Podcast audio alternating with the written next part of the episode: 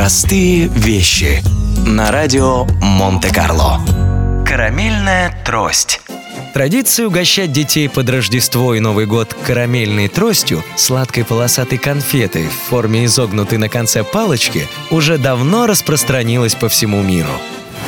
По легенде, придуманное это лакомство было в 17 веке в Германии хармейстером Кёльнского собора. Он пытался найти способ утихомирить маленьких детей, пришедших с родителями на рождественскую мессу.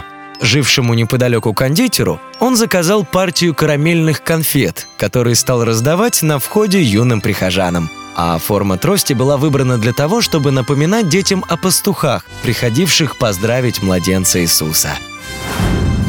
Постепенно традиция угощать карамельными палочками детей, а также украшать этими конфетами елку, распространилась по всей Европе, а затем и по всему миру. Простые вещи. На радио Монте-Карло.